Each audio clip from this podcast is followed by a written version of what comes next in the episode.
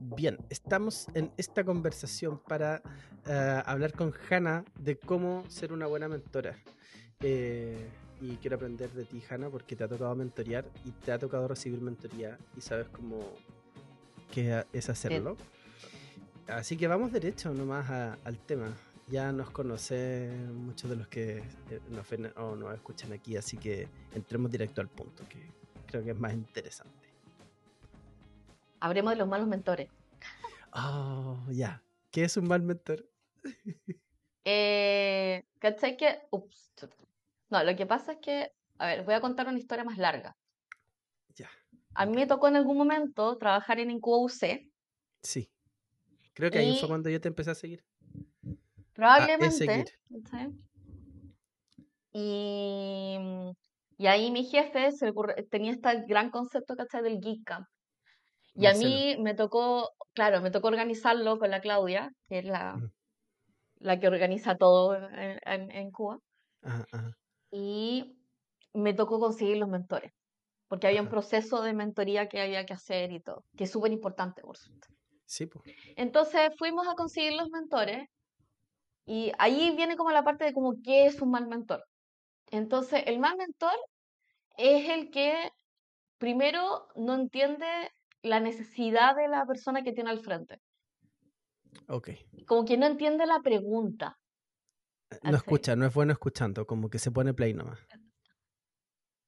Entonces, claro, porque no está entendiendo la persona de adelante. Porque finalmente el que el, el, el, mentor como que eh, no es un touch and go.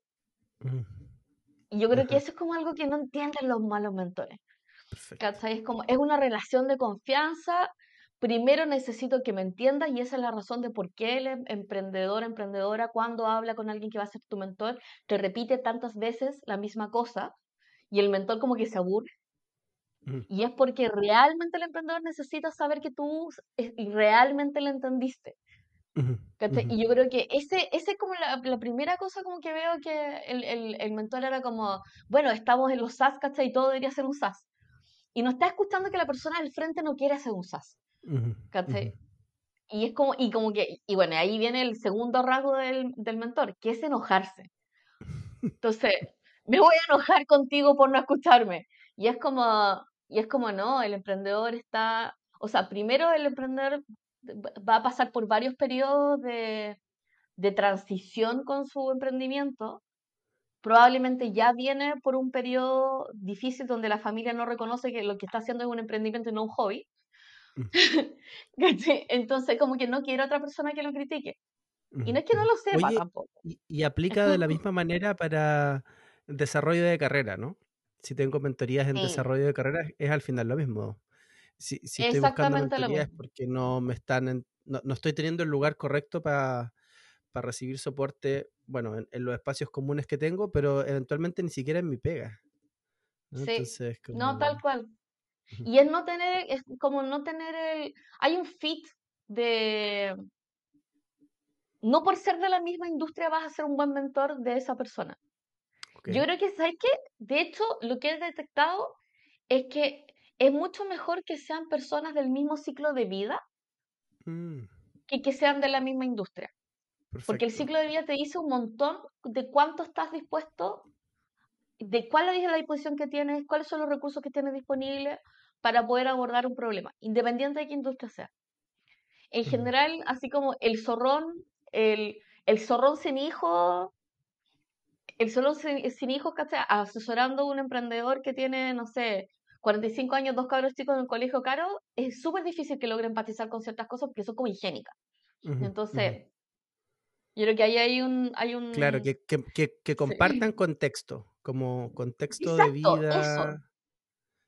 Exactamente, eso, eso es. Porque el contexto de vida finalmente es, es, la razón de por qué es como, ya, pero me entendiste, esto es lo que quiero hacer. y, y, no quiero que me esfuercen. Y creo que también como la evaluación posterior que hace el emprendedor o la emprendedora después de la mentoría, es como, eh, bueno, lo primero es que los chinos en general tienden a ser muy críticos. Entonces tienen esta cuestión como sesgo de decir, no, ya me dijo algunas cosas que yo ya sabía. Y en realidad, no, no la habéis pensado. Lo que pasa es que tenía este seco cultural, ¿cachai? De yo me la sé todo, ¿cachai? Sí, sí, sí, sí. Entonces tienden a ser muy malos evaluando a los mentores posteriormente. Eh, lo otro es que... Eh, ah, espérame, quiero entrar ahí algo, ¿Mm? porque em, esto lo he hablado últimamente con, con algunos amigos y cuando uno aprende, eventualmente la gracia no es como aprender algo completamente nuevo, novedoso, así que nunca antes había escuchado, sino más bien es como de repente la secuencia lógica, el orden, el que me den categorías, que me ayuden a pensar, que me escuchen y me devuelvan. Eh, y, eventualmente no es como que me digan tantas cosas nuevas, sino es como me ayudan eventualmente a mirar lo mismo distinto. Ese es un súper buen setting para llegar a una mentoría, de hecho. Es como si vienes a que te lo resuelvan, es difícil porque la persona necesitaría muchas más horas para poder. O sea, hay una diferencia gigante entre una mentoría y una consultoría. Una consultoría tiene inversión de horas y capacidad intelectual, donde hay una capacidad de creación para poder entregar lo que yo estoy entregando. Y una mentoría es un compromiso emocional, donde yo traspaso lo que yo ya sé y mi experiencia y mis contactos con otros. Mm. Entonces, cuando una, cuando una persona dice, hola, ¿sabes que En realidad estoy buscando un mentor, y la pregunta es, ¿qué estoy buscando? Si estás buscando, es como, quiero un listado de cosas que hacer, eh, en realidad eso más bien es una consultoría. La consultoría tiene una forma porque tiene un entregable súper claro. La mentoría es, yo ya tengo un plan, necesito una guía más bien paso a paso, lo que acabas de decir, una segunda mirada, quiero estar más seguro, quiero bajar el riesgo, y me acerco a un mentor o una mentora que me pueda dar un framework de trabajo, una forma de entenderlo, eh, una mirada que me permite abordar este problema o esta oportunidad de una manera distinta.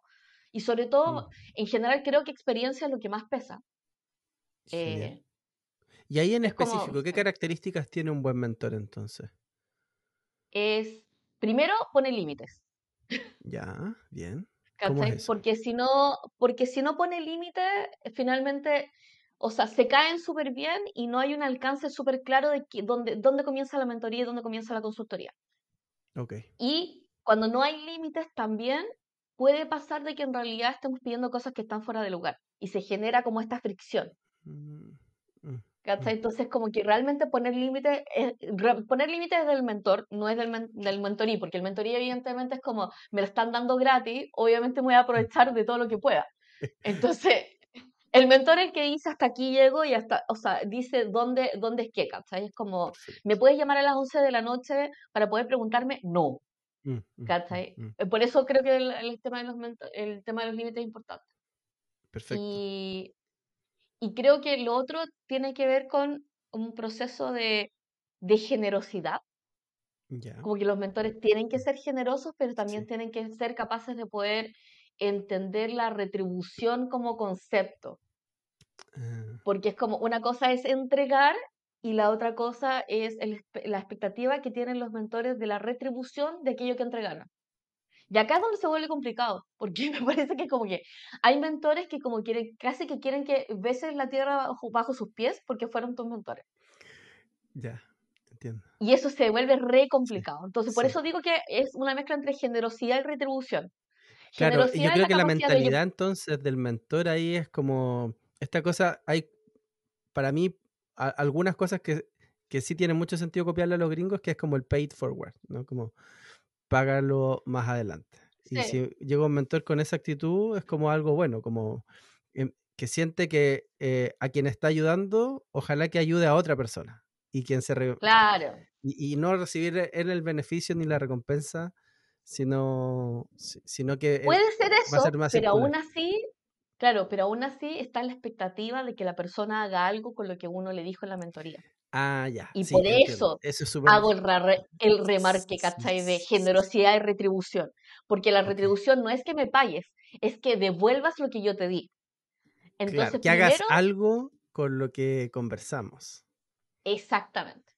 Entonces ahí es como, ¿cachai? O sea, la persona es como, tú le das tu tiempo, es tu generosidad, ese regalo es un regalo, así que no se espera retribución.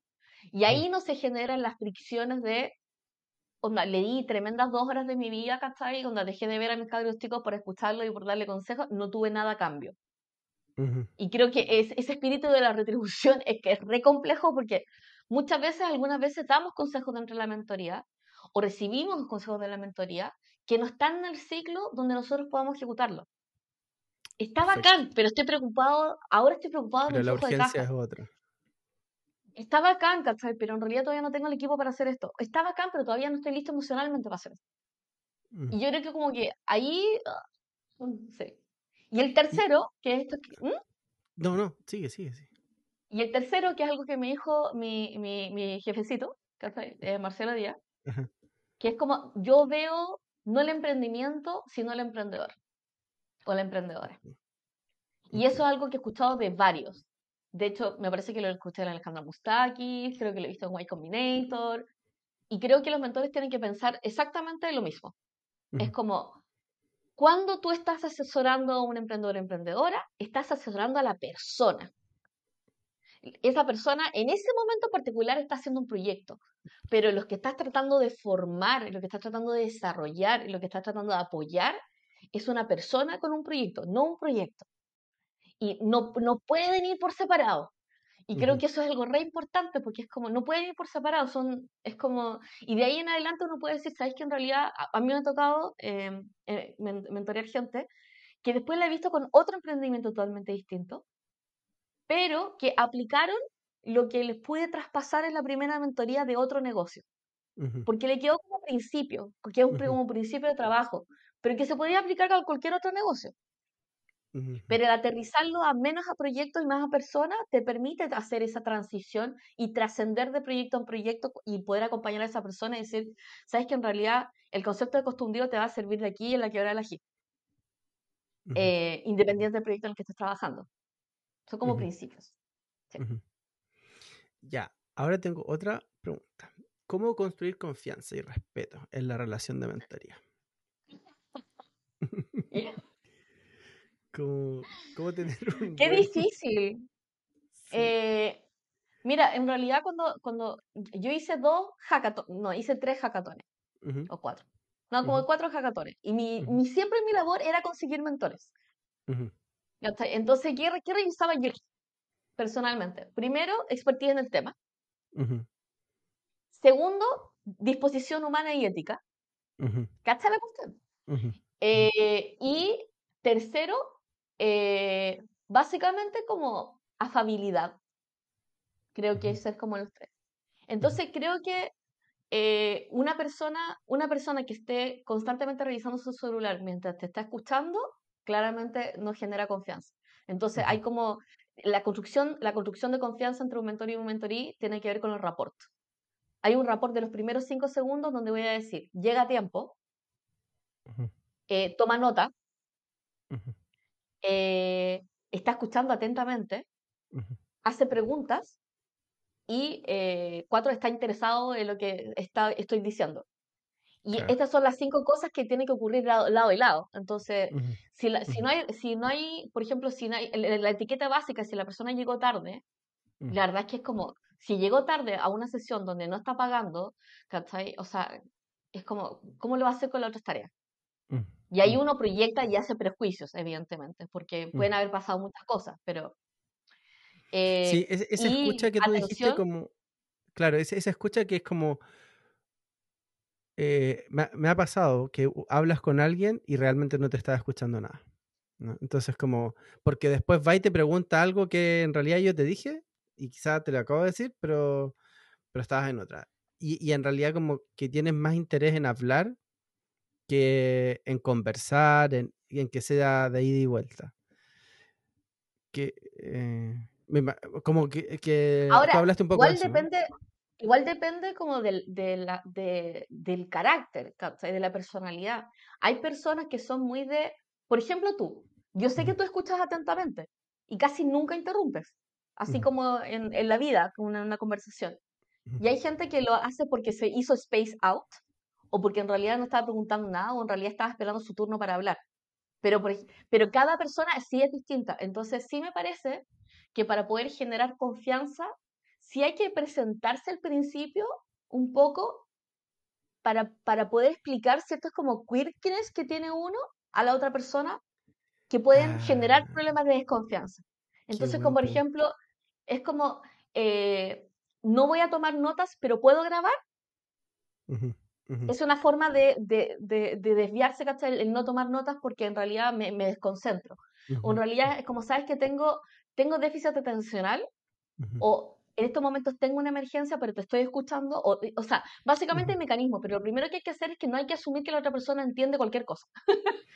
Es como, como que hay que presentar la situación.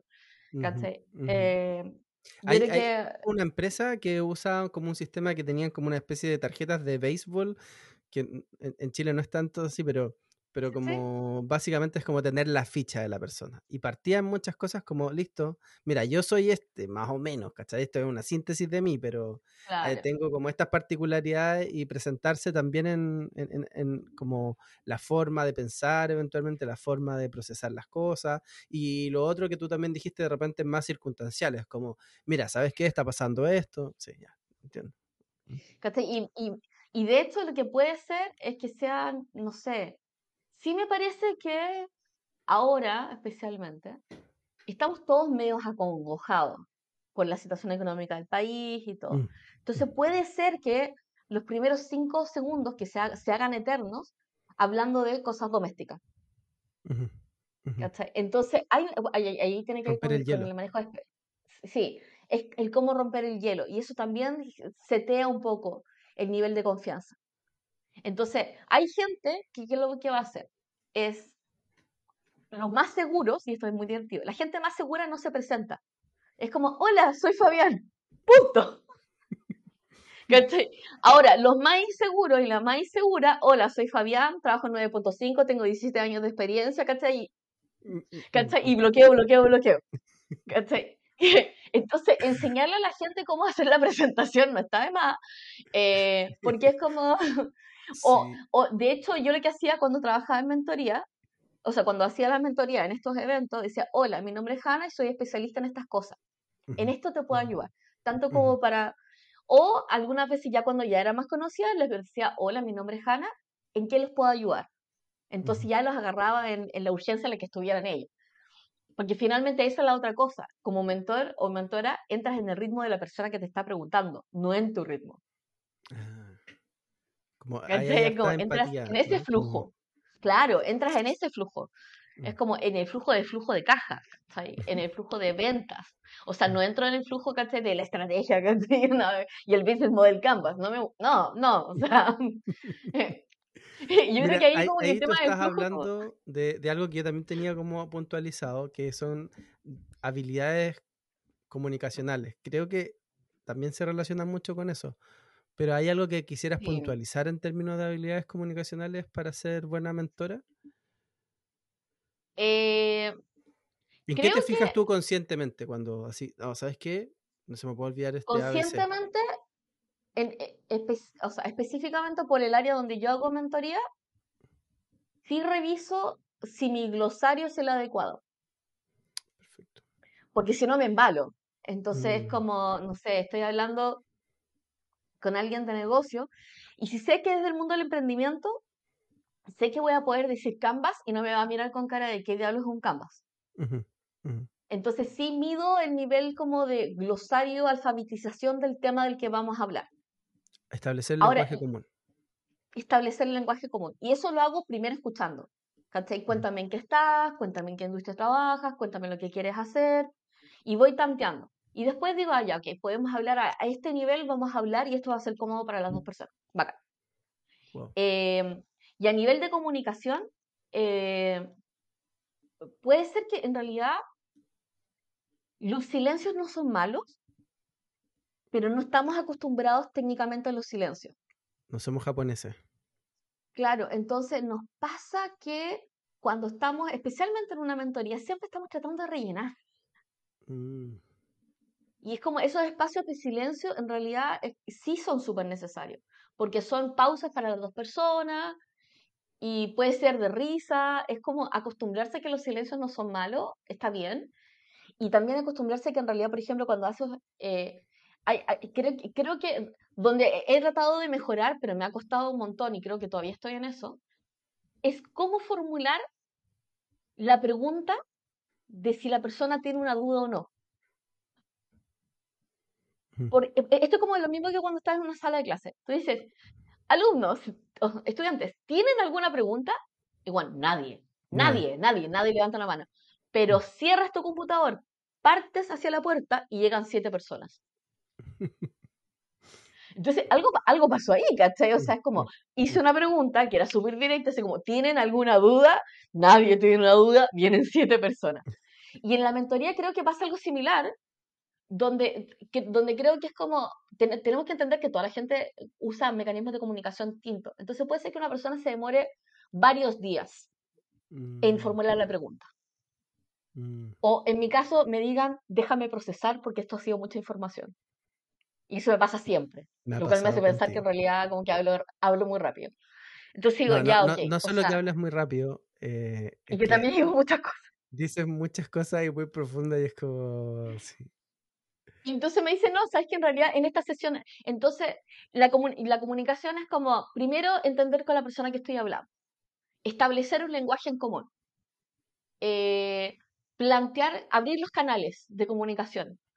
Entonces, abrir los canales de comunicación podría ser, eh, ¿hay alguna cosa por la cual quieres comenzar?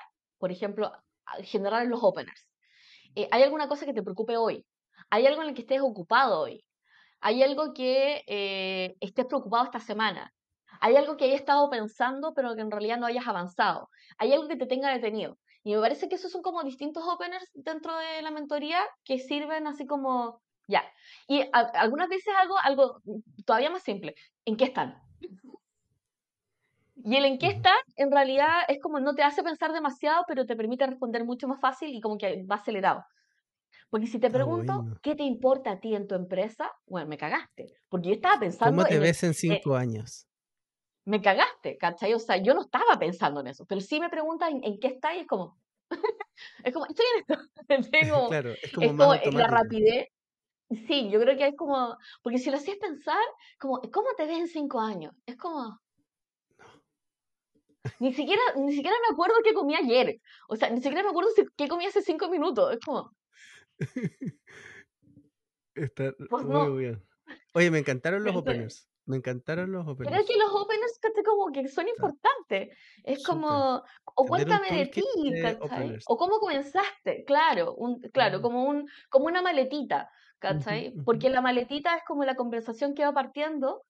Y también, como por la pregunta de la confianza, es que no te van a, o sea, no eres la Ana María Polo. Nadie va a abrir su corazón y sus conflictos y tu cuenta corriente en la primera cita.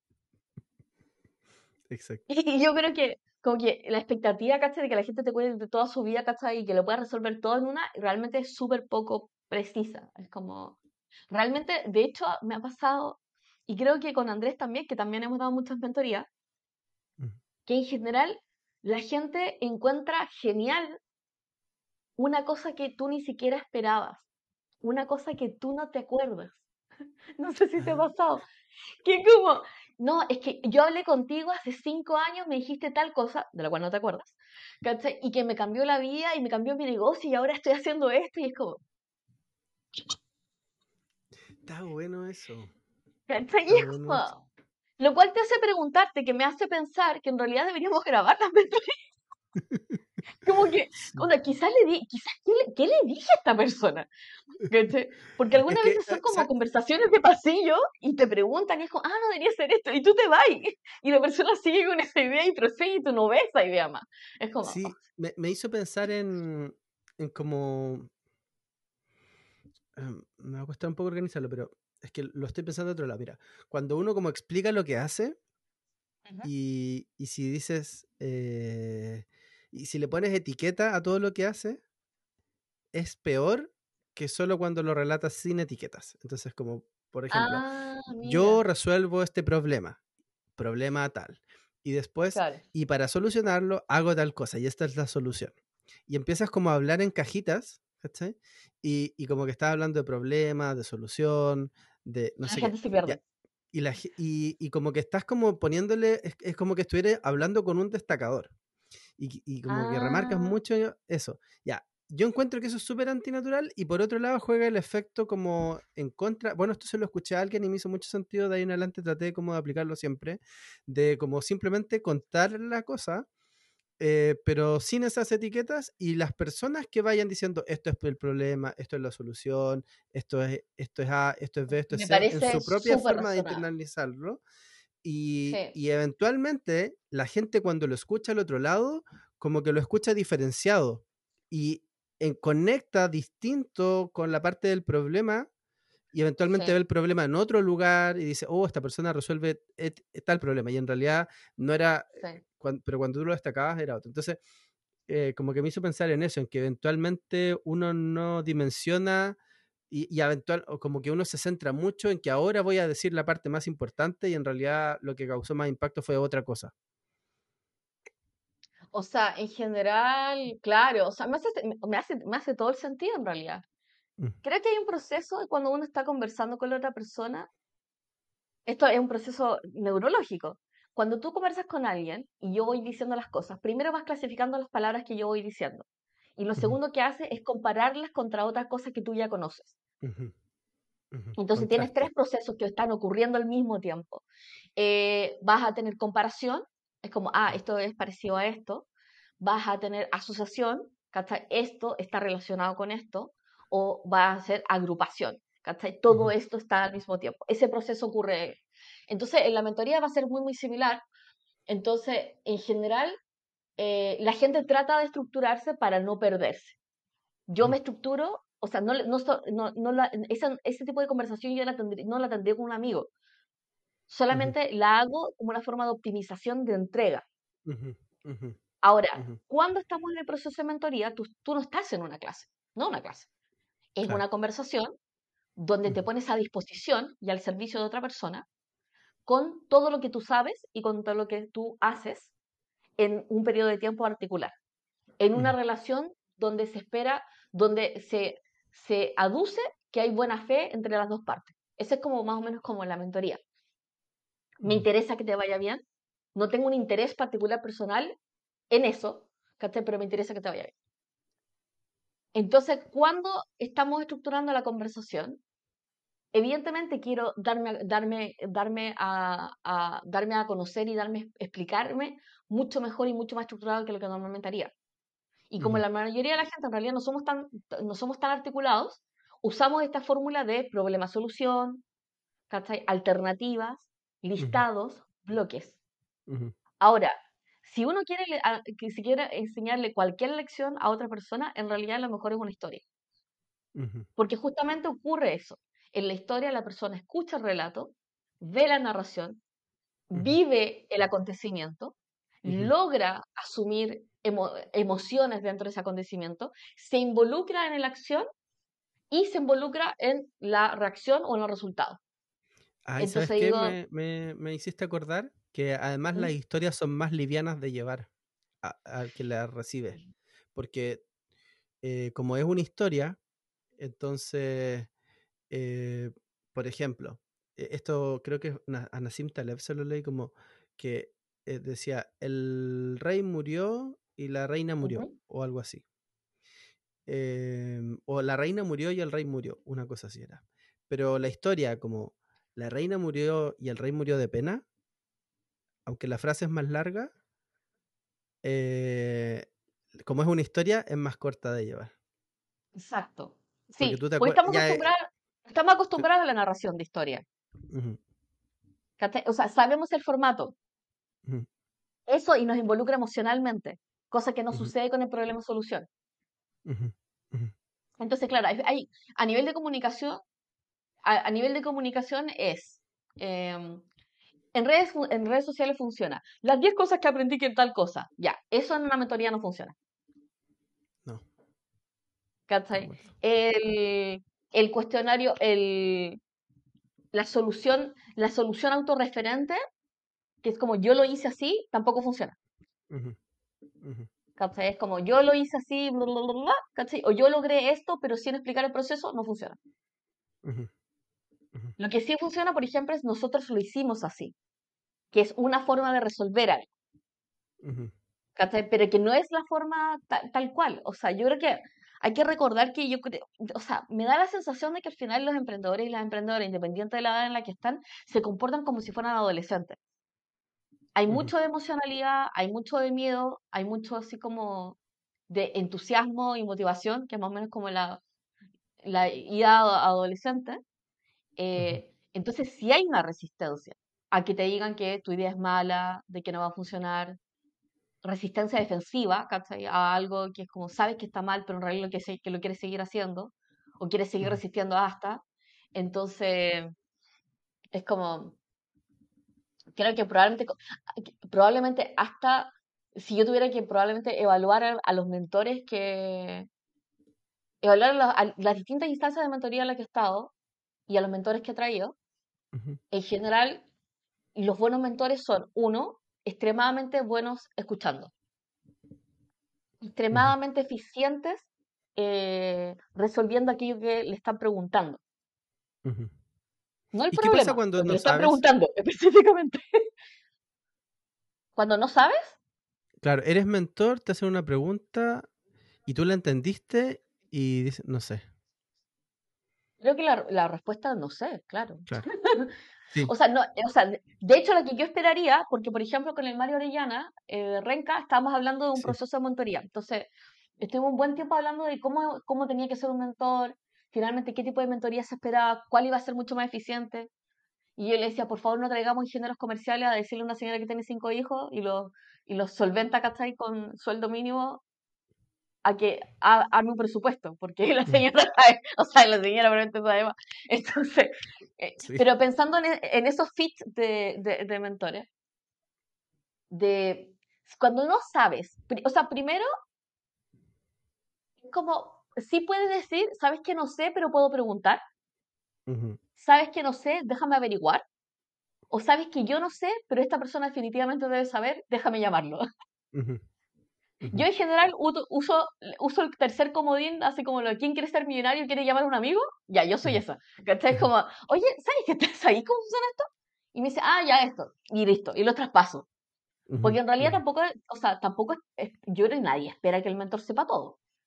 A menos de que sea inclusive, o sea, inclusive en temas técnicos, así como, no sé, soy contador tributario y hay normas que no me voy a saber porque no es parte de mi industria, porque no lo conozco, porque, whatever.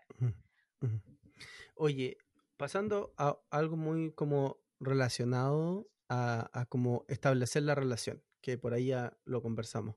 ¿Cómo identificas y apoyas las necesidades de la persona como, y los objetivos que la persona quiere? Como, ya, ok, porque de, algún, en algún punto le, quizás es como nos vamos a poner alguna meta, vamos a definir algún objetivo, vamos a apuntar hacia algún norte y, y eh, vamos a abordar tal, tal, situación, de, todas las cosas que hay, cómo priorizo. ¿Cómo ayudas a, quien mentoreas a, establecer esas prioridades y armar, no sé si un plan? bueno, ya. Estoy pensando en, la, en los feedback que recibí en algún momento. Que es como, uy, sí, están súper buenos los consejos, pero ahora necesito plata para pagar los sueldos.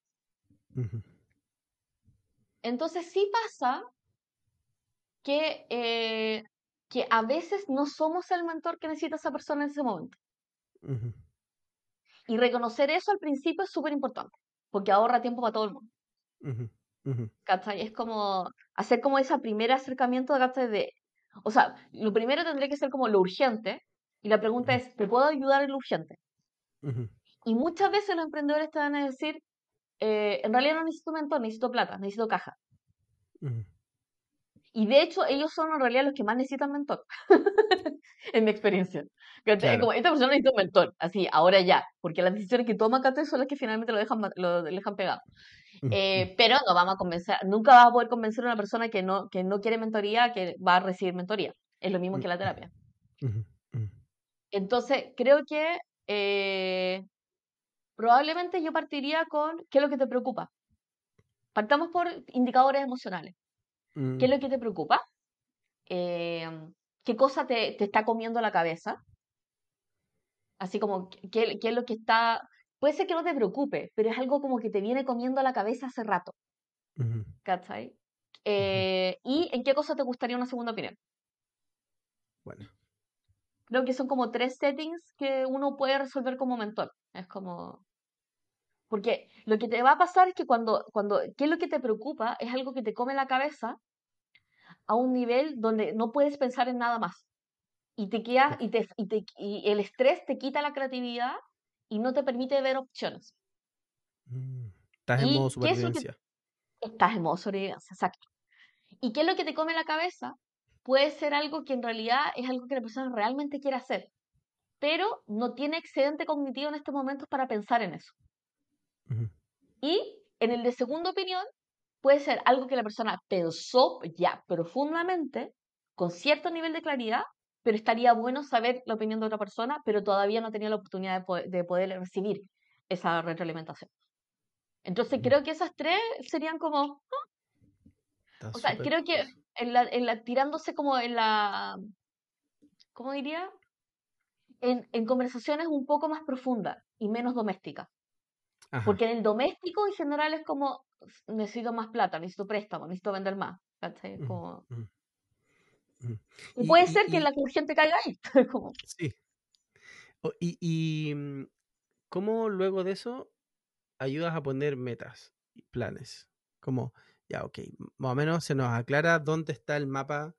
Quizás esta misma matriz de Eisenhower, urgente, importante, y como separar las cosas en esos cuadrantes eh, podría ser, pero ya, y después un plan de acción, porque después las relaciones de mentorías que, mm, que eh, tienen seguimiento y, son más de una sesión. Entonces, ya, sesión, sesión al principio nos, estamos conociendo, vemos si hay match o no. Después, como eh, tenemos la, primera, la segunda, la tercera sesión y, y ves como vamos a querer medir algún avance que está teniendo algún sentido. Y tú, bueno, hace un, partiste como diciendo, eh, también esta idea de eh, entender que no, la persona no va a hacer todo, también es parte de, pero teniendo ese equilibrio en mente y todo, ¿cómo, cómo establecer un plan, metas que tengan sentido para la relación? Creo que es complicado, la verdad. O sea, va a depender caso a caso. En el caso de las mentorías que llevaba yo eran mucho más orientadas a, por ejemplo, cuando fui mentora, pero era la ejecutiva de ellos, cuando estaban en QUC, teníamos una relación donde había hitos súper claros, que eran hitos externos en Corfo. Entonces era mucho más fácil. En el caso de las mentorías tipo las cacatones, las cacatones en algún momento iba a acabar, entonces teníamos unas cuantas horas y había un entregable.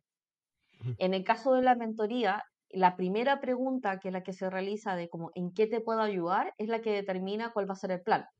Perfecto. Y ahí es como, ¿Qué vas a hacer tú? ¿Qué voy a hacer yo? ¿Me lo vas a estar entregando? ¿Me lo vas a revisar?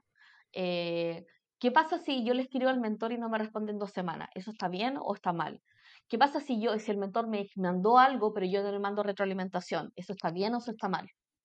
Entonces, el plan es más bien como la primera disposición de energía.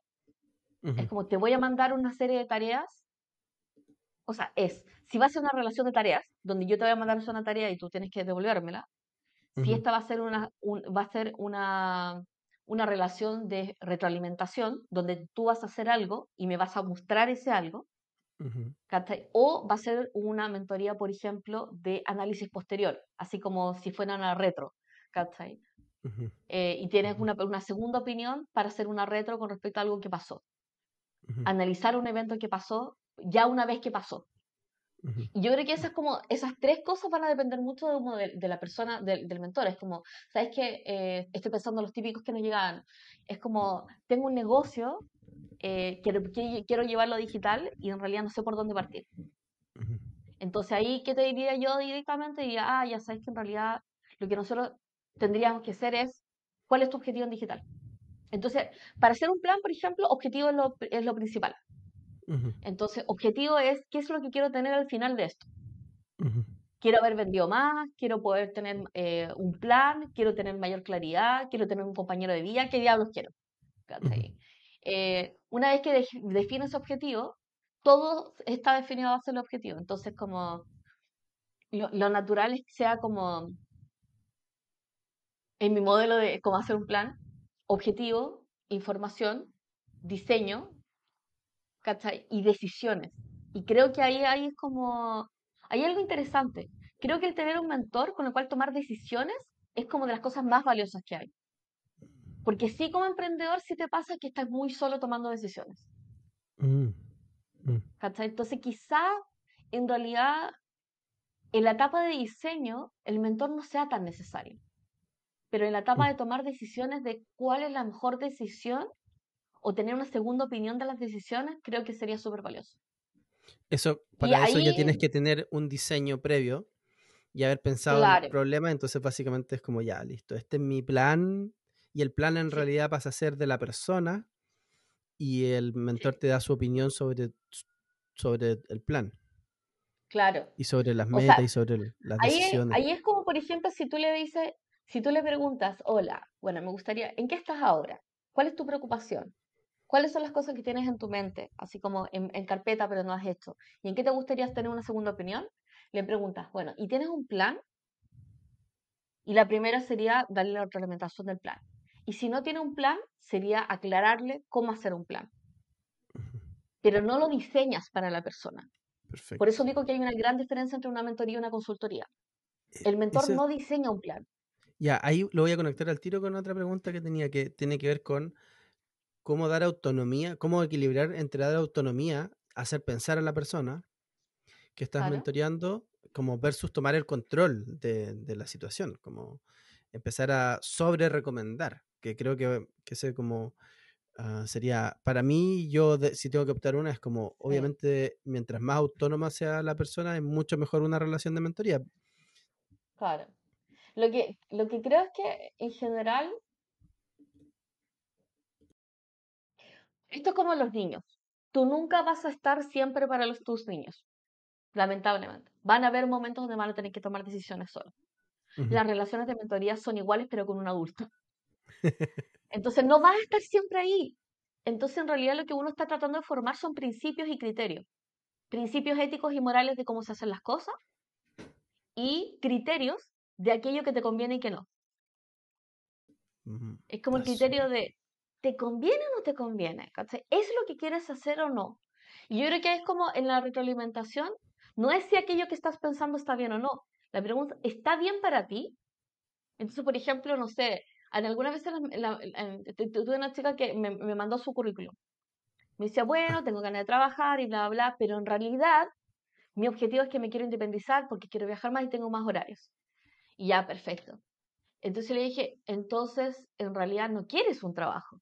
Mm. No, en realidad no. entonces, eh, es como, o quieres un trabajo de tal naturaleza. Sí, en realidad sí. Ya. Entonces, el currículum que vas a construir es para ese tipo de trabajo. Sí, en realidad sí. Entonces, ¿qué es lo que vamos aclarar el, el qué? El criterio. El, criterio, es como el criterio, el criterio de consistencia, el criterio de felicidad, el criterio de optimización, ¿cachai? Los criterios, básicamente. El criterio de no, no te puedes cargar a los clientes.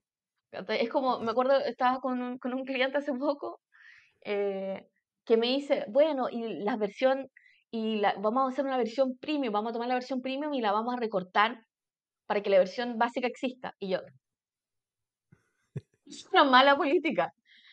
No, tu versión básica tiene que ser exactamente lo que necesitan tus clientes y tu versión premium tiene que ser increíble, con, más con soporte. Porque si haces una versión básica que no funciona, no, se nota se nota a nivel de diseño y más encima paralizas a tu equipo en desarrollar el, el mejor proyecto que puedan desarrollar. Es como el, el setting es un criterio de diseño, por ejemplo.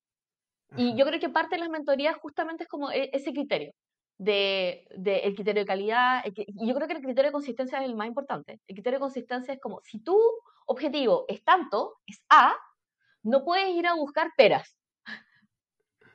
Pues, pues son dos cosas distintas.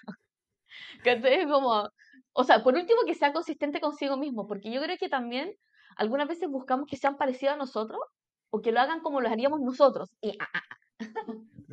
bueno no. ¿Cachai? Porque no, la gente no tiene por qué hacer las cosas como nosotros las vamos a hacer, ¿cachai? Porque no son nosotros.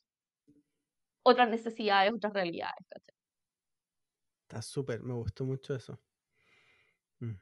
Oye, ¿y cómo dar retroalimentación constructiva y y apoyo para que la persona mejore. Ay, qué atroz.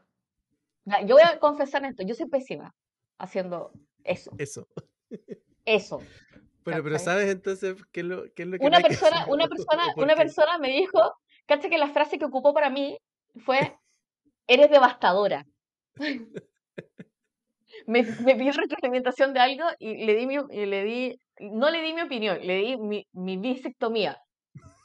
Porque se lo dice, se lo como que lo, le hice una bisectomía y dije, ya, mira, esto es.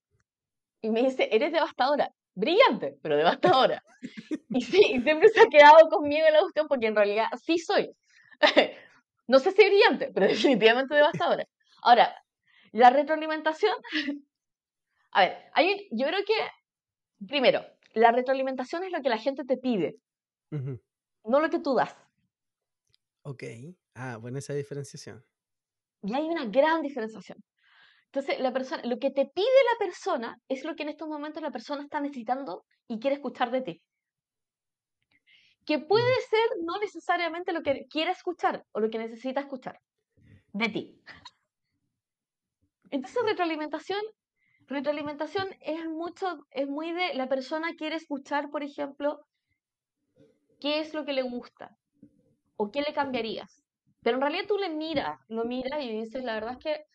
Eh, Está todo malo. No, no, no, por ejemplo, a ver. Esto, está, eh, mira, después de que me dijeron devastadora y me dijeron que era como, o sea, básicamente Satanás dando retroalimentación, lo que fui aprendiendo es que en realidad hay formas de dar una retroalimentación y se hace a base de preguntas. Ok. Entonces, y, te vas a dar cuenta porque probablemente lo uso mucho con mucha gente. Entonces, yo hago eh, preguntas. La, la Hanna es mi mentora, así que. Entonces, yo hago preguntas. Preguntas por qué. Porque en realidad, a ti como mentor, no te realmente te importa el resultado. Lo que te importa es el proceso al cual se llegó el resultado. ¿Cachai? Entonces, como. Entonces me muestran algo y me dicen, ¿está bueno o está malo? Entonces, ¿qué es lo que me pregunto yo? ¿Para quién es? ¿Qué es esto? ¿Quién lo va a leer? ¿Qué quieres lograr con eso? y esa es mi primera retroalimentación. Y el 99% de las veces la persona realmente no lo tiene claro, se va a pensar y lo recoge, lo recoge, lo revuelve, me lo vuelve a presentar. Y me dice, ah, no, en realidad es para esta persona, esta persona, esta persona. Y mientras me lo va diciendo el 99% de las veces, me dice, ah, pero en realidad le falta esto o le sobra esto.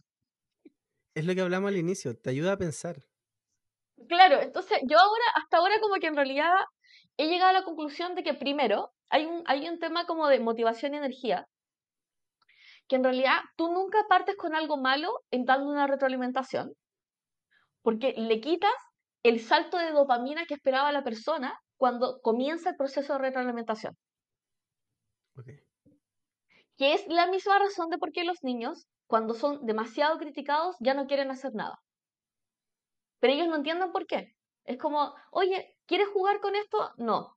¿Por qué? Porque la última vez que le explicaron las reglas y no le entendió, lo retaron. ¿Sí? Entonces, cuando comienza el proceso de retroalimentación, primero, o sea, yo siempre digo, yay, oh, bacán, súper. Y el bacán es súper, no es mi evaluación con respecto al objeto, es lo acabo de recibir y me alegra, me alegra recibirlo. Esa es mi primera retroalimentación, de hecho. Y la segunda retroalimentación es lo leo y me hago una pregunta. Que en general la pregunta es de verdad. Porque algunas veces me mandan cosas, incluyéndote, que es como, hice esto, pa. Y yo, en el aire. ¿Qué es esto? y es como, ah, perfecto. Entonces hago mis preguntas y después que hago mis preguntas digo, ah, perfecto. Ya, eh, creo que podría, o sea, creo que ahí, ahí, en ahí es de pesar yo en realidad, que digo, ah, ¿y esto podría ser esto? Porque nuevamente lo que estoy pensando es como quiero saber qué es lo que estaba pensando la otra persona. Entonces es como, no sé, por ejemplo, cuando me presentan lo de, lo de mentoría, yo digo, eh, espérate, ¿esto va a ser una línea de negocio? ¿Es esto un servicio en particular? Que me da como contexto. Entonces creo que la retroalimentación, la mejor retroalimentación que podemos dar es, primero hacer preguntas, Segundo, plantear un contexto. Y después de que hayamos hecho eso, podemos dar, eh, existe distinta retroalimentación, retroalimentación accionable. Entonces yo parto con el accionable. El accionable es cosa que puedo arreglar inmediatamente en este momento. Que en general con, con mis compañeros de trabajo son como, no me gusta, no me gusta la fuente. nunca me gusta la fuente. A Hannah nunca le gusta la fuente. Ese es como, eh, no, es terrible. Siempre le cambio la fuente. Siempre, siempre, siempre. El 99% de las veces como, creo que tengo problemas de la fuente. Eh, no, y, y en general es como accionable. Porque si no lo puede cambiar en ese momento y le estoy dando retroalimentación, lo único que estoy generando es frustración. Entonces, como mi primera línea de retroalimentación fue hacer preguntas para poder dar mejor contexto, tanto para mí como para la otra persona, y para que efectivamente haya consistencia entre lo que la persona quiere y lo que la persona hizo, ya el último es accionables que yo considero que se podrían hacer inmediatamente, que podrían mejorar considerablemente la calidad de eso o la efectividad de eso. En general, no me meto de si la idea es factible o no es factible, porque eso se prueba. Y yo creo que los mentores deberíamos acostumbrarnos a que nada es perfecto en su inicio o en su final, porque siempre va evolucionando. Entonces, por eso siempre, por eso yo me acuerdo siempre de mi, de mi jefe, que cuando me decía que hay que confiar en los emprendedores y en los emprendimientos y no en los emprendimientos, porque el emprendimiento va cambiando todo el tiempo, pero el emprendedor sigue ahí, permanece ahí. Entonces uno es, le da feedback a esa persona, a ese set de principios de diseño y experiencia. A esa persona le cuentas la historia, a esa persona le estás la retroalimentación, a esa persona le estás motivando, ¿cachai? E, eso es lo que estás construyendo. No estás construyendo un proyecto exitoso, un unicornio, ¿cachai? Es como, no. Eh, y, y, creo que probablemente lo van a valorar más y lo van a entender más también, porque Está súper. Oye, me, hiciste pensar en algo que la otra vez yo leí un, un, artículo, bueno, hartas cosas, y eh, esto es como un paréntesis, pero en la, esto y ocurre más en las relaciones como laborales. Cuando tú tienes a alguien que te reporta y le das feedback, ya, ahí como que el feedback suele ser falso. El feedback es mentira. Así como, ¿por qué? ¿El feedback de, la, de jefatura hacia la persona o de abajo? hacia eh, eh, que en general los procesos de, de jefatura tienen, suelen tener un problema. Y hay algunos estudios que dicen que la persona, eh, cuando está dando feedback, si no lo sabe hacer, obviamente, o no está considerando al, al, otro, en realidad como que está hablando más de sí mismo y como que más se está mirando al espejo que hablando de la otra persona. ¿Por qué? Porque lo que cuesta hacer es ponerse realmente en reconocer, en reconocer a la otra persona desde su lugar y desde su set actual de competencia, su set actual de habilidades, y desde ahí pensar cómo pueda moverse. Y también cómo pueda moverse hacia mejores lugares para esa persona. Entonces, el problema del feedback que, está como ahí propuesto, que después puedo poner el autor y que se en el podcast, eh, es que hay una especie de conformarse a un perfil de desempeño. ¿sí? Entonces, claro, es un checklist. Es un checklist. Entonces, cuando, mira, ¿Cómo lo entregaste a, tiempo? A ti te contratamos para X, ¿sí? Entonces, este es tu perfil de desempeño y tienes que amoldarte a eso conformarte a ese perfil. Entonces, cada vez que yo vea cosas que tú no, no calzan con esto, te estoy empujando hacia ese perfil de desempeño. Ya, y eso, y eso como que en general no es tanto, no, considera el lugar desde donde está mucho la persona y como que permanentemente eh, está eso. Y lo otro, este efecto eh, espejo que en realidad más como que estáis hablando de ti mismo que estáis hablando realmente de la otra persona. Eh, como dato, como creo que puede ser interesante para alguien que dé mentorías, a ver si es que trate con, las cosas que tú dijiste, a mí me hicieron harto sentido de entender a la otra persona, entender su contexto, entender para qué, y luego de eso pensar desde ese lado cómo hay un camino con menos resistencia o más probable. Claro, o sea, y, sí, ¿no? Y, y estaba pensando en lo del feedback, y por ejemplo, con las nuevas generaciones, no piden feedback, piden instrucciones. Mm. Los alfa y los zeta no aceptan tareas sin instrucciones. Y creo que mm. los emprendedores y las emprendedoras nuevas van a pasar a ser parecidos. Entonces, como dame instrucciones. Entonces, también este modelo de retroalimentación como mentoría medio filosófico, que es el que, el que normalmente yo trabajo hasta que llego a la parte práctica, que es cuando me aseguro que la persona realmente compartimos los criterios de diseño de forma que las herramientas en realidad pasan a ser herramientas útiles y no tengo monos con navaja, ¿cachai? eh, que es la razón de por qué siempre parto filosóficamente después con las herramientas. Eh, las instrucciones son súper, son súper, tienen que ser súper claras. Entonces, por ejemplo, es como, si tú como mentor esperabas que la persona hiciera tal cosa, tienes que decirle. No me sirve que, no sirve que se lo entregas como feedback posterior. Ah, es que yo esperaba. Ah, ah, ah, ah, ah, No esperabas nada. O me lo das como instrucción explícita o nada. O sea, y yo creo que esa es como una relación sana de, sana de jefatura, sana de mentoría. Y pensamos que, bueno, considerando que el 71% de las empresas de Fortune están implementando programas de mentoría y coaching, 71% tienen programas de, o sea, yo creo que es un punto que la gente no está considerando. ¿Sabes qué significa eso? Significa que los A-liners, los C-liners de ahora en adelante van a tener que tener capacidades de coach y mentoría. Y se va a esperar. Eso es un temazo.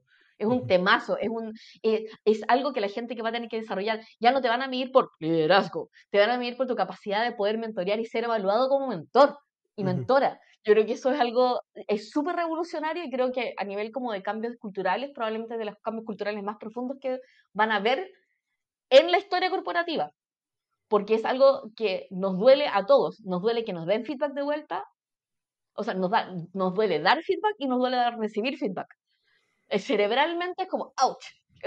Entonces, como nos vamos a tener que acostumbrar a que eso sea como parte del, parte del mix. ¿Qué es lo que tienen los gringos? Los gringos son full feedback, feedback, feedback, feedback, feedback, feedback, de ida, de vuelta, de vuelta, y uno los termina odiando. Y de hecho, ellos también se odian a sí mismos.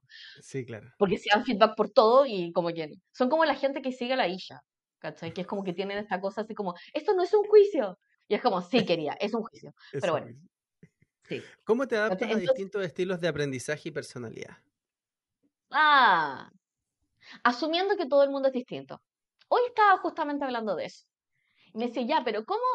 Eh, por ejemplo, yo recuerdo de cierta manera, registro de cierta manera, hablo de cierta manera, de forma que la gente piense que lo que le estoy diciendo es una verdad absoluta. Y en realidad cuando yo digo las cosas, en mi mente yo estoy preguntando.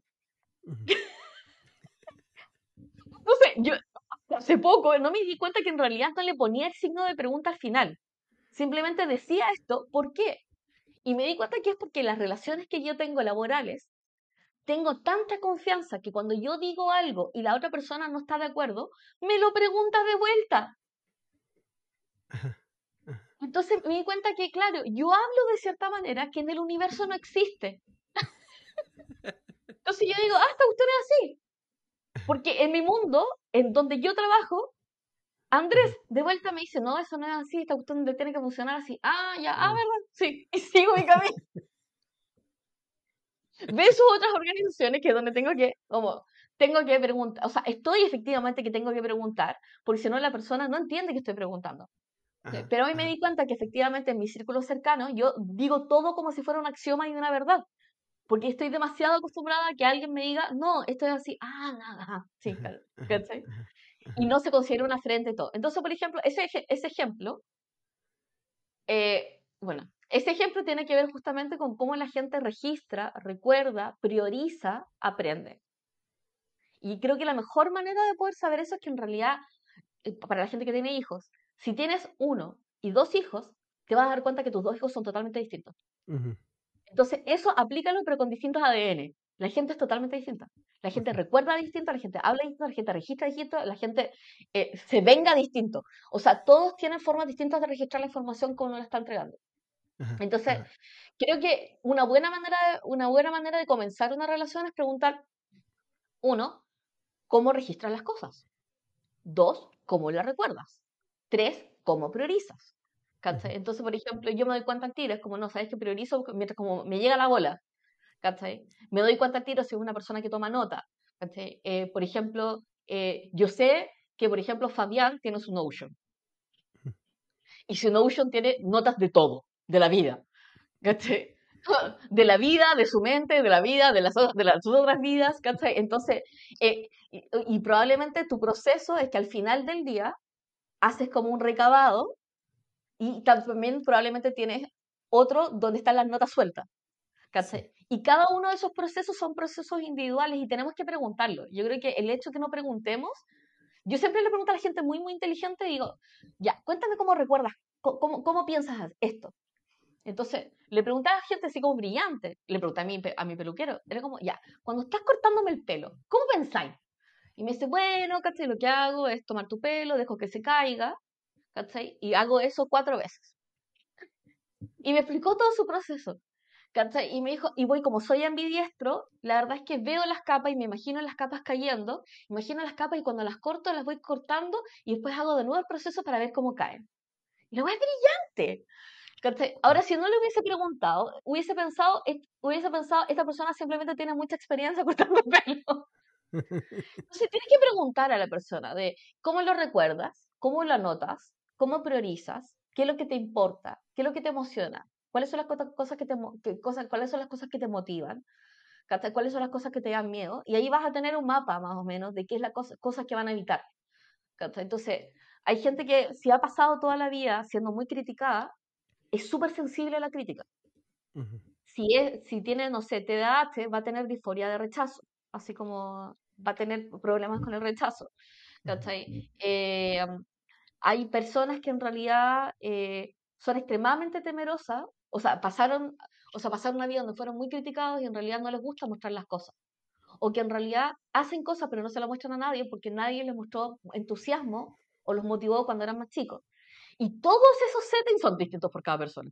Entonces, como que realmente, que realmente necesitamos tomar un tiempo y realmente preguntarnos así como, cuéntame qué es lo que te gusta, cuál es tu motivación.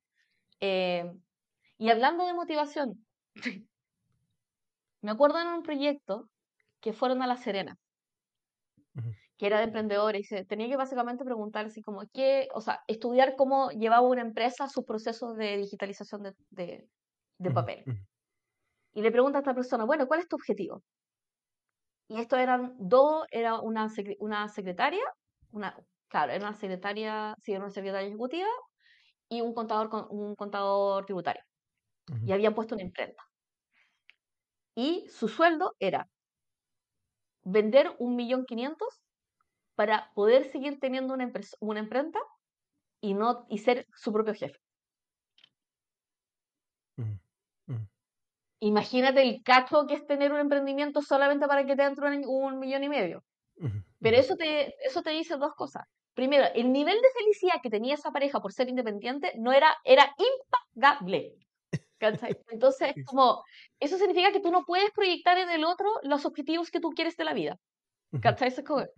Lo segundo es las cosas que ellos estaban dispuestos a hacer para poder mantener ese sueño, que era el ser independiente y no tener un jefe de mierda, ¿cachai? También limitless, Entonces, alinearse con los astros de la persona que te estaba hablando de frente, en realidad paga súper bien. es como... Claro. Y, y, y, y, creo que también el, el, el de, el, del el, del aprendizaje hay que preguntarlo, porque por ejemplo, yo sí, yo sí tiendo a decirle a la persona, yo soy de instrucciones, entonces como, eh, mira, si quieres, graba esta conversación, porque hablo rápido, yo aviso al tiro, porque es una falencia mía, el hablar muy rápido. Lo segundo es, si quieres, toma nota, porque realmente hablo muy, muy rápido. ¿Cachai? O si quieres, manda un mail con un resumen de esto. Y le voy, a, le voy traspasando prácticas que le van a facilitar el aprendizaje en el contexto en el que estamos conmigo. ¿cachai? Porque con otra persona puede ser, ¿sabes que te voy a mandar? O sea, por ejemplo, puede ser, te voy a mandar un link. Yo siempre ando mandando links de aquí para allá. ¿cachai? Como, escríbeme, recuérdame y yo te voy a mandar un link, por ejemplo. Y así vaya aprendiendo, pero, pero claramente toda la gente aprende distinto, recuerda distinto. Súper. Para cerrar, ¿qué, consejo le darías a una persona que está mentoreando por primera vez? Persona primeriza. Em, o sea, lo primero es que solamente el hecho de que quieras ayudar a alguien y que pongas la mejor disposición para poder ayudar a alguien, es un gigante paso para la humanidad. O sea, la gente se sienta así como... A mí me ha tocado muchas veces ser la primera persona que dice, oye, ¿sabes qué? ¿Podéis ser mentor en este evento? Y nunca lo habían invitado, nunca había sido profesor, ninguna de esas cosas. Y la verdad es que la diferencia que hace esa persona en ese evento en particular y la diferencia en cómo se siente posteriormente es gigante. El ayudar a la persona en algo no remunerado, en algo donde tú ganaste experiencia, donde le estás traspasando el no tener que sufrir esa misma experiencia, en realidad es un paso gigante. Entonces hay, hay valor simplemente en querer estar a disposición del otro. Y yo creo que eso es como de, los, de las cosas más importantes que uno va a aprender a ser mentor. No hay una fórmula estándar, claramente. Todos los mentoreados y todos los mentores son distintos y todas las relaciones de mentor y mentoreado son distintas.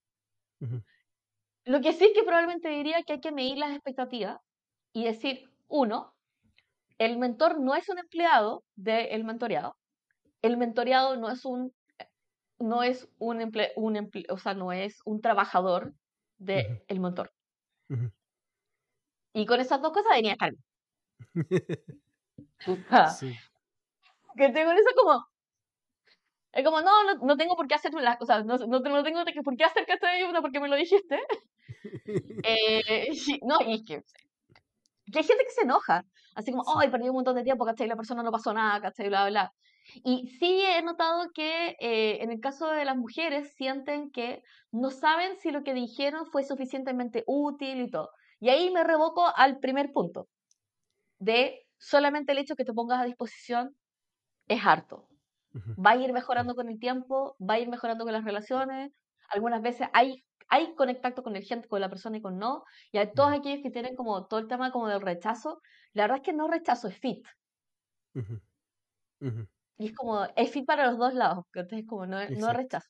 Como, es como, y, y si tienes la intención de ser mentor, es como simplemente, es como simplemente estar disponible para poder ayudar a la siguiente persona, a la siguiente persona, a la siguiente persona. Y en algún momento, y definitivamente eso es algo que se aconseja a los mentores, es pedir ayuda. Porque cuando pides ayuda, aprendes a, aprendes a estar al otro lado y entiendes cómo se siente.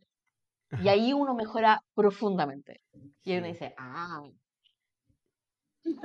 Ahí como que te cierra las, te cierra las llaves, ¿cachai? Como, ah. Está buenísimo. Oye, súper completo eh, de la, conversa, lleno de ideas para personas que les toque mentorear, eh, que, estén mentoreando y, eh, o que vayan a empezar a hacerlo. Muchísimas gracias. En algún punto hablaremos después de cómo hacerlo bien del otro lado, como al, uh, Y ahí también hay, hay, hartas cosas para hacer un, una buena, un buen aprendiz. Sí, Así que, totalmente. Sí. Ya, te pasaste, Hanna. Muchas, muchas gracias. Y nos, vemos. nos estaremos viendo. Adiós.